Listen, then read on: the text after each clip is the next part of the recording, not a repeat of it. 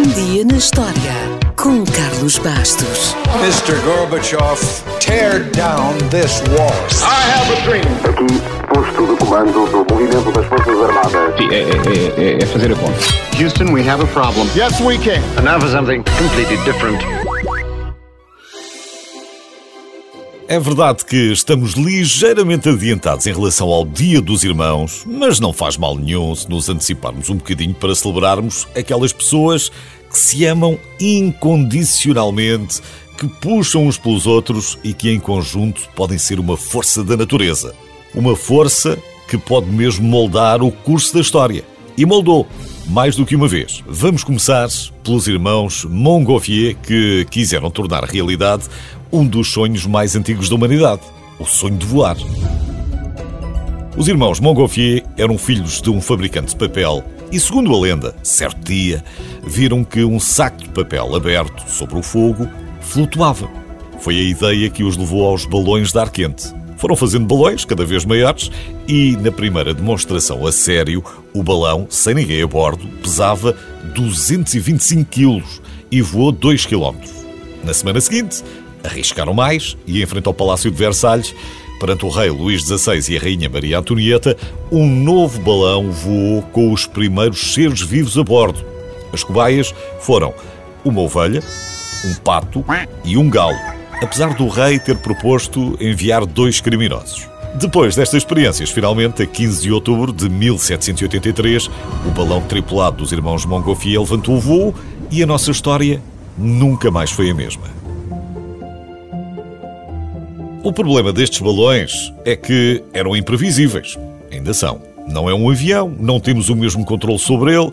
Para darmos este passo, foi preciso esperar até ao início do século XX por outros irmãos, os irmãos Wright. Wilbur e Orville foram dois irmãos inventores norte-americanos e foram pioneiros da aviação. De uma maneira geral, foi-lhes atribuído o crédito pelo desenvolvimento da primeira máquina voadora mais pesada que o ar, que efetuou um voo controlado já com motor, em 1903. Basicamente, a principal realização dos irmãos foi a invenção do controlo em três eixos, que permitiu ao piloto controlar efetivamente a aeronave e manter o seu equilíbrio.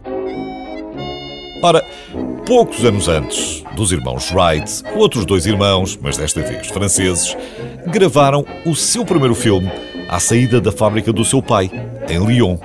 Chamaram-lhe a saída da fábrica Lumière em Lyon. Como se percebe, na altura não havia medo nenhum dos spoilers. O título dizia tudo. Há quem diga então que Auguste e Louis são os pais da sétima arte, a par de outro francês, Georges Méliès.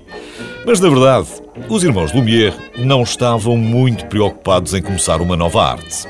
O que eles queriam mesmo era vender a sua máquina, a sua invenção.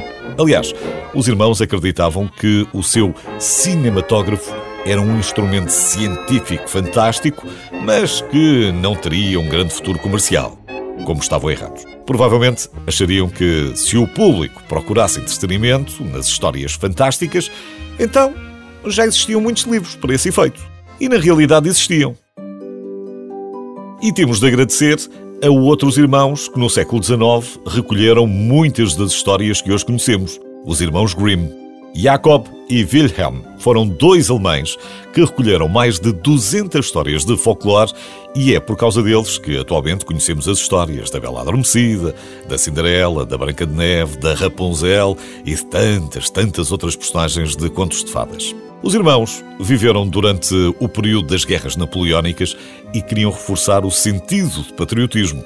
Pensaram que a melhor maneira de o fazer seria através da língua. E então começaram a recolher contos tradicionais e esforçaram-se para que esses contos parecessem mais alemães do que realmente eram.